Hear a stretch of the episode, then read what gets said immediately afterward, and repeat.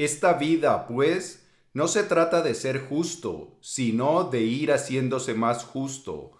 No es estar sano, sino sanando. No es ser, sino siendo. No es descanso, sino ejercicio. Todavía no somos lo que deberíamos ser, pero estamos avanzando hacia ello. El proceso aún no ha terminado. Continúa. Este no es el final, sino la senda. Todavía no resplandece todo en la gloria, pero todo está siendo purificado. Martín Lutero. Dice Friedrich Nietzsche que si uno quiere recibir las más grandes bendiciones de la vida, debe vivir peligrosamente. Esto quiere decir es que si uno quiere vivir de manera extraordinaria una vida plena llena de satisfacciones, debe estar dispuesto a salir de su zona de confort y a correr ciertos riesgos. La batalla más grande que tenemos que dar todos nosotros es por convertirnos en quien queremos ser, en quienes estamos destinados a ser y por vivir de la manera que deseamos vivir. En este episodio de las Notas del Aprendiz te voy a contar la inspiradora historia de Martín Lutero y su filosofía para que tú también te esfuerces por llegar a ser quien deseas ser y por vivir la vida extraordinaria que deseas vivir. Mi nombre es Pablo Arango y si esta es la primera vez en las notas del aprendiz, por favor, considera suscribirte para que no te pierdas ninguna de estas valiosísimas ideas. Bien, en este episodio vamos a hablar de este libro, Ser Único, de Rudiger Safransky que son una colección de ensayos, de historias acerca de grandes hombres que promovieron la individualidad en el ser humano. Antes resulta que el ser humano vivía sometido en principio a la tribu. Los seres humanos tenían que hacer lo que la tribu pedía, lo necesario para la supervivencia. Eso después cambió y después pasó a ser la familia en lugar de la tribu, el grupo dominante. Entonces los seres, los seres humanos tenían que hacer lo que requiriera la familia para la supervivencia. Eso de seguir nuestra propia senda, de luchar por ser nosotros, no era algo que se llevara en esa época. Pues bien, el, libro de Rudiger Safransky, del cual vamos a hablar muchas más veces, es una colección de ensayos de aquellos hombres que lucharon por la individualización, por hacerse únicos, por sacudirse esa influencia, ese dominio de la tribu, de la familia, de la sociedad, para convertirse ellos en lo que querían llegar a ser y este primer episodio se trata de Martín Lutero. La historia la podemos comenzar cuando Martín Lutero deja la casa paterna. Martín Lutero era hijo de Hans Lutero, un labriego, un hombre de campo que no tenía eh, herencia. Sin embargo, llegó a ser jefe de una mina y eso le dio ciertos ingresos y cierto ascenso social. Su padre quería que ese ascenso social de la familia siguiera gracias a Martín. Su padre había pensado entonces que Martín debía estudiar derecho para dedicarse después o a la política o tener un cargo en la administración. Sin embargo, Martín eso no era lo que quería. Aceptó estudiar derecho, pero internamente tenía una gran resistencia a ello. Incluso una vez en una taberna le dijo a un compañero de estudio que los abogados o eran asnos o eran pícaros, lo cual derivó en una pelea en la cual Martín salió herido, sus otros compañeros les tocó esconderlo para que no lo expulsaran de la universidad. Lutero no soportó más que un, unas pocas semanas en la universidad. Él no quería estudiar derecho, quería estudiar teología pero no es porque fuera muy piadoso, muy devoto, sino porque tenía una gran curiosidad acerca de la filosofía. En esa época no leía tanto la Biblia como si el magnífico libro de Boesio Las consolaciones de la filosofía. En 1505, Martín Lutero le pidió permiso al rector de su universidad para trasladarse de Erfurt a Mansfeld, con el fin de poder convencer a su padre de que le, le, permitiera cambiar de universidad. Su padre le dijo que no. Es más, cuando Martín aceptó ir a estudiar derecho, su padre dejó de tratarlo de tú y empezó a tratarlo con una, de una forma más distinguida. Le hablaba de vos. Pero cuando Martín se apareció por Mansfeld con la petición de cambiar de carrera, su padre, indignado, empezó a tratarlo de tú. Miremos lo que escribe Safransky acerca de el papá de Martín. En el mundo de Hans Lutero no había espacio para el amor íntimo a Dios, ni para otros sentimentalismos religiosos. Era un firme realista. Estaba bien adaptado al mundo exterior, era disciplinado y altivo. Con su familia a menudo actuaba como hombre colérico y poderoso, con ataques de proteccionismo e ira contenida. Martín Lutero habló más tarde de los terribles golpes que recibió de su padre. Ahora, en el verano de 1505, no fue golpeado, pero sintió el rechazo paterno y se dio cuenta de que faltaba mucho todavía para poder salir de su sombra. Pasados algunos días sin obtener el permiso de su padre, Martín se regresa a Erfurt y en el camino de regreso ocurrió algo que está situado en la leyenda de Martín Lutero. Resulta que cuando iban por una zona muy despejada, empezó a caer un aguacero colosal y empezaron a caer rayos y truenos. Martín, de puro miedo, casi se desmaya y lo que hizo fue tirarse al suelo y decir, Santa Ana, si me ayudas, me haré monje. Pues bien, resulta que al final Martín salió ileso y decidió cumplir su promesa. Algunos de sus profesores e incluso algunos de sus amigos le dijeron que como estaba tan asustado esa promesa no era vinculante, que no había que honrar esa promesa. Sin embargo, Martín no se echó para atrás y, a pesar de todo, Martín solicita su admisión en el Schwarzes Kloster de los agustinos eremitas de Erfurt, a pocos pasos de la universidad e ingresa allí como novicio. Había escogido una orden de rigurosa observancia, como si quisiera demostrarle a su padre que consideraba a los monjes como panzas perezosas hasta qué punto se tomaba en serio el asunto y de qué forma evitaba un camino fácil. Pues bien, Martín desobedeció a su padre y pidió admisión en un convento. Y este es el principio de la emancipación de Martín, es el principio de su singularización, de su individualización o como llamaba Carl Jung, individuación. Y entonces Martín ingresa a este convento no con el ánimo de tener una vida fácil, no con el ánimo de evitar la lucha por el ascenso social, que era lo que quería su padre, sino con el ánimo de superarse a sí mismo. Martín eligió una vida radicalmente distinta de la que su padre había previsto para él.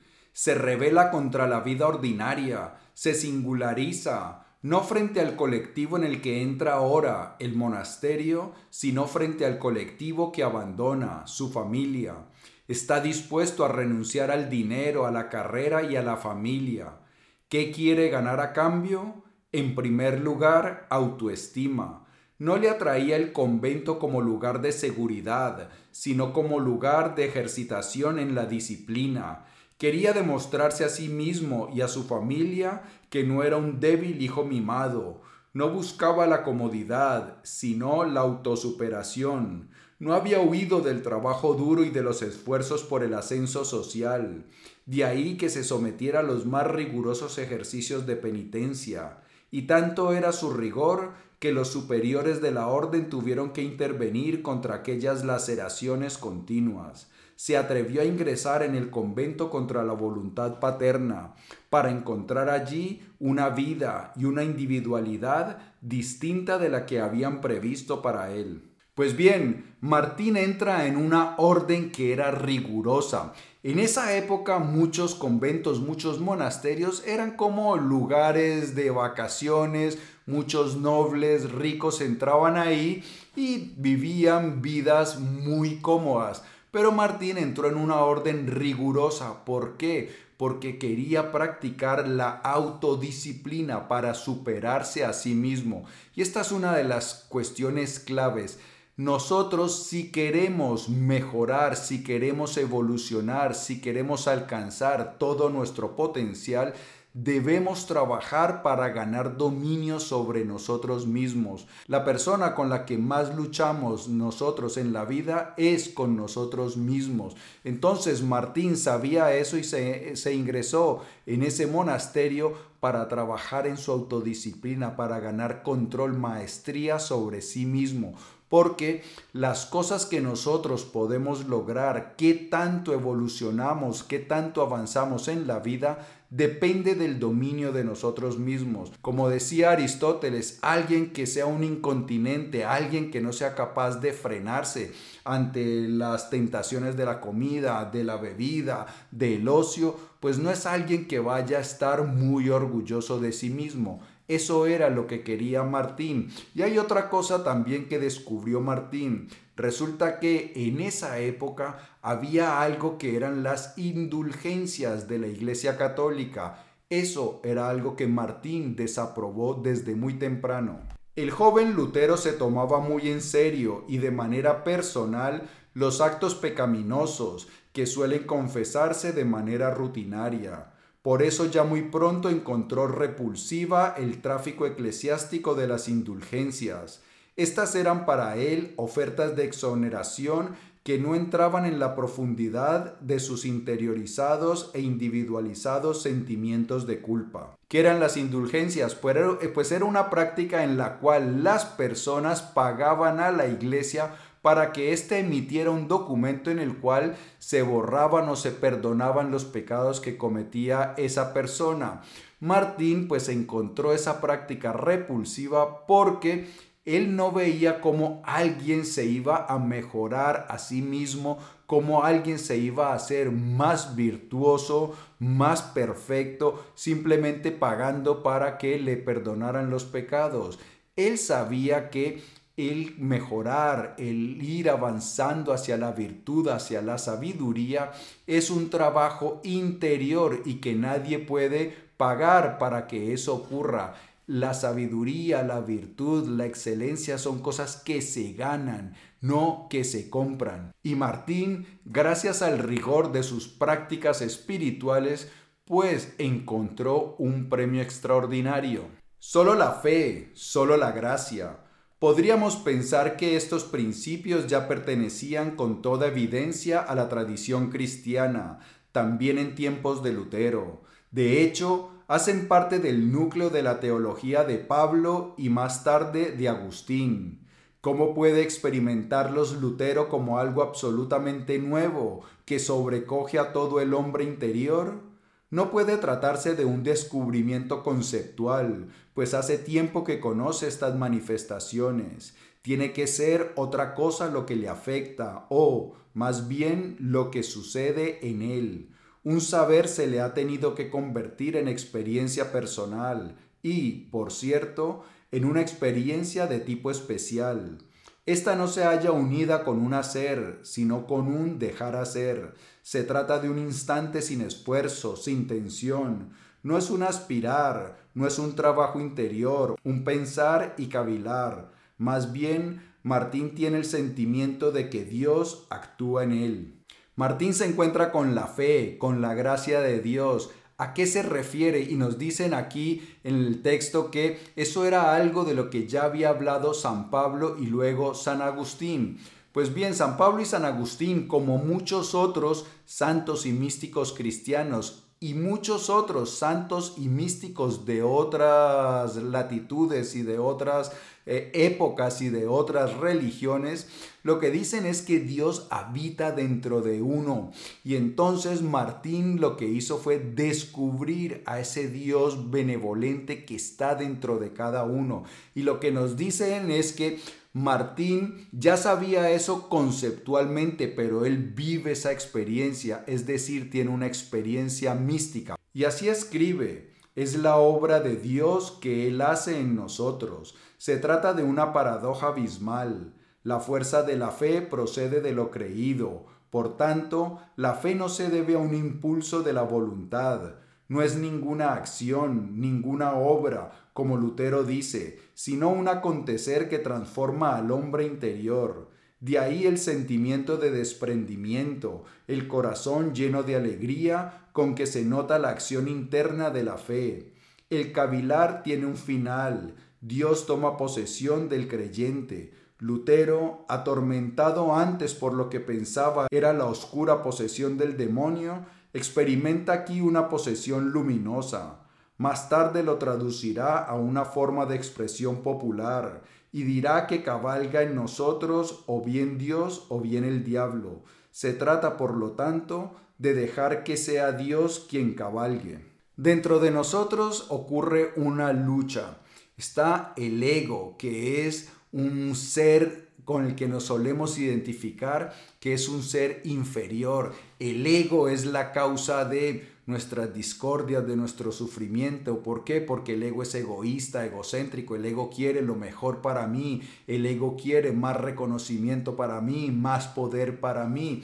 Y entonces entra en conflicto con los egos de otras personas que están alrededor. Por el contrario, nuestro verdadero ser, nuestra alma, tiene características completamente diferentes. Es bondadosa, es compasiva, es alegre, es serena. Y eso es lo que Martín vive. Mientras vivía bajo el dominio del ego, se sentía como poseído por algo demoníaco. Pero luego, cuando descubre a su verdadero ser gracias a las prácticas espirituales, pues lo que encuentra es que Dios está dentro de sí y que Dios empieza a transformarlo. Y eso es algo que realmente nos cuentan muchos santos y místicos de diferentes religiones y de diferentes tradiciones. No es tanto que nosotros cambiemos, que nuestra mejora, nuestra evolución se deba a un esfuerzo que realizamos, sino que nuestro verdadero ser es de características bondadosas y que cuando descubrimos, cuando percibimos a ese nuestro verdadero ser, pues empezamos a transformar nuestra vida. Y entre otras cosas, si tú quieres saber cuáles son las prácticas espirituales, que te pueden ayudar a descubrir a ese tu verdadero ser y a convertirte en un ser de luz, en un ser inspirado, te invito a que le des un vistazo a mi curso La sabiduría del bienestar. Es un curso de 10 pasos que está destinado a eliminar todos los bloqueos que impiden que la luz de tu verdadero ser brille y te transforme. Y cuando nosotros descubrimos y experimentamos a ese, a nuestro verdadero ser, comprendemos muchísimas cosas. Cada uno individualmente tiene que experimentar este acontecer interior de la gracia, que de otro modo no pasa de ser una mera idea teológica. Pero si lo vivimos y experimentamos, también podemos aprender algo en el plano teológico. Como decía Sócrates, esta sabiduría no es algo que se pueda transmitir de persona a persona, sino que cada persona tiene que descubrirla por sí mismo. Y hay una cosa que ocurre, a tu verdadero ser no lo puedes descubrir leyendo o que te lo cuenten o pensando mucho, no, es una experiencia interior a la cual se llega gracias a las prácticas espirituales. Y una vez lo descubres, pues lo que va a ocurrir es que muchas de las ideas teológicas que hay en las diferentes religiones, pues vas a comprenderlas, vas a entender de qué es lo que hablan los santos y los místicos. Cuando no has vivido esa experiencia, los santos y los místicos dicen sus cosas y a ti te parece eso súper extraño. ¿Esto qué, a qué se refiere? ¿Cómo así que es el yo superior? ¿Y eso dónde lo encuentro? Pero una vez lo experimentas, entonces ya entiendes todo lo que nos dicen muchas de las tradiciones espirituales. Y hay otra cosa también que descubrió Martín, y es que eso es un trabajo individual, no es un trabajo colectivo. No basta creer junto con los otros, a manera de imitación, ni participar en los rituales, no bastan las formas socializadas de la fe. Mientras éstas marcan la tónica, lo que se impone es siempre la mera religión tribal, en la que no está en juego el individuo, sino el colectivo. No se necesita ningún sacerdote, ningún dinero de las indulgencias propiamente. No hay necesidad de ninguna iglesia poderosa.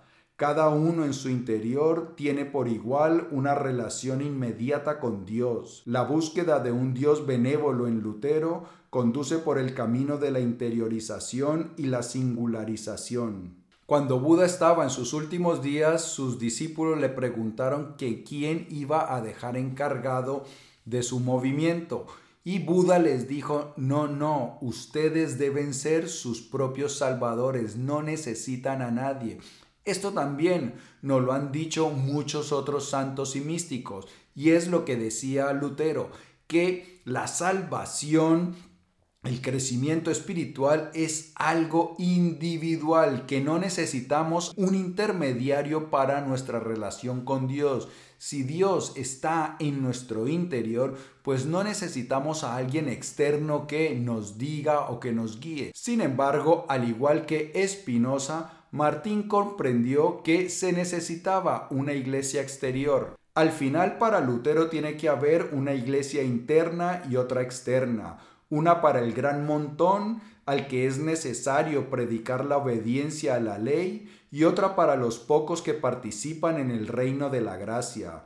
Esos son los interiores, que experimentan la libertad de un hombre cristiano.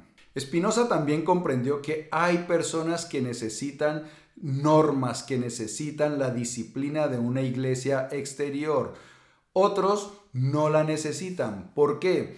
Pues bien, el trabajo espiritual es un trabajo que requiere disciplina. Por ejemplo, la meditación, que es una forma de avanzar espiritualmente, exige disciplina, pero muchas personas no son capaces de someterse a esa disciplina. Y entonces, ¿qué necesitan? Pues bien, los, los sabios, los santos, los místicos, lo que nos han dicho es que necesitamos comportarnos de cierta manera. Por eso existen, por ejemplo, los 10 mandamientos. Entonces, si tú no eres una persona muy espiritual, pero sigues esos 10 mandamientos, pues vas a poder tener una vida tranquila y quizás por esa vía vas a poder descubrir a tu verdadero ser.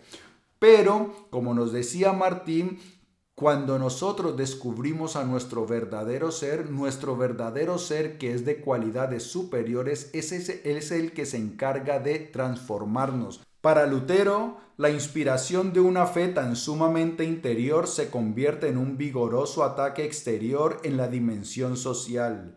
Su experiencia existencial de la fe empuja hacia afuera, se convierte en confesión de fe y luego en misión, en acción transformadora de la sociedad. La tradición eclesiástica es desautorizada en gran medida. Hay que restablecer la supuesta inmediatez originaria del acto de la fe. Los sacerdotes ya no se necesitan. Cada individuo, con tal de que crea, es su propio sacerdote. Martín, cuando tuvo esa experiencia, cuando tuvo ese descubrimiento, entonces siente la necesidad de comunicar ese descubrimiento y se originó la reforma, ese movimiento sísmico que sacudió a todo Occidente. Pues bien, eso es algo que también ocurre con bastante frecuencia. Las personas que avanzan espiritualmente son como esas hormiguitas que van y se apartan de eh, su grupo y descubren comida y luego regresan donde su grupo y les dicen, eh chicos, miren lo que descubrí, por aquí podemos tener cosas mejores. Eso es lo que ocurre con la mayoría de personas. Sienten que han evolucionado, que han descubierto algo y que necesitan contárselo a otras personas para que también eleven su nivel de vida, para que eleven su nivel de conciencia, para que conozcan cuál es su verdadero ser y de esta manera transformen radicalmente tu vida. ¿Qué es lo que tú puedes hacer también? Y otra cosa que me gustaría comentarte, Si quieres tener las diapositivas de este episodio, además de la versión de audio de este episodio para que la puedas escuchar mientras conduces, mientras haces ejercicio, mientras haces cualquier otra labor, en notasaprendiz.com puedes suscribirte a mi newsletter y te enviaré todo este contenido totalmente gratis a tu correo electrónico. Amigo mío y amiga mía, si el vídeo te ha gustado, dale por favor dedito arriba. Te invito a que lo compartas para que me ayudes a que hagamos viral la sabiduría. Antes de marcharte, no olvides suscribirte y por aquí otro episodio de las notas del aprendiz cargado de valiosísima información. En ti pienso yo todos los días, en cómo te ayudo a crecer más rápido y amar más grande, que es lo importante. Por eso, nos vemos muy pronto. Chao.